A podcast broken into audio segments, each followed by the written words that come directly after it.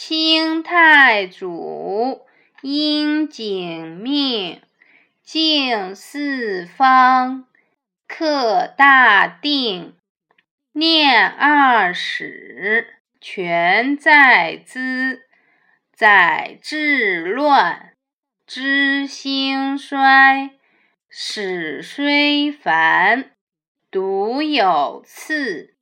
史记一。《汉书》二，清太祖受上天的旨意，派兵进入山海关，并占领了原被李自成占据的北京，定为国都。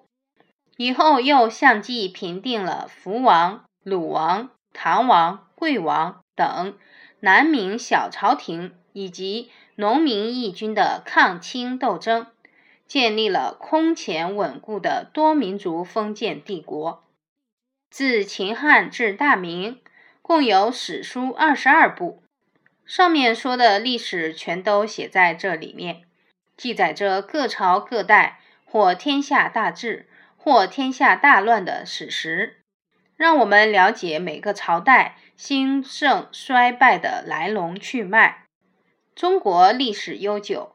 各朝各代有关历史的书籍多得数不清，在选读的时候应该要有重点与先后次序，避免漫无目的的随意阅读。只有这样，才能获得有条有理的概念，了解清楚可靠的历史过程。其中，第一本该读的书是《史记》，它记录了黄帝时代。到汉武帝时代的历史，接下来该读的则是《汉书》，它记载了东汉时期详细的史实。苏东坡背《汉书》，我国第一部纪传体断代史巨著《汉书》长达一百二十卷，然而北宋大文学家苏东坡却能倒背如流。有一次，黄州学官。朱在上来拜访苏东坡，看见他的书案上有一本用手抄写的《汉书》，便顺手拿起来看了看，发现每篇文章上都有三字、两字和一字的标题，却弄不懂标题的意思。苏东坡就说：“朱公，你随便读出我所加的标题中的一个字吧。”朱在上就随便挑了一个字的标题，没想到苏东坡竟应声背诵了数百字的文章。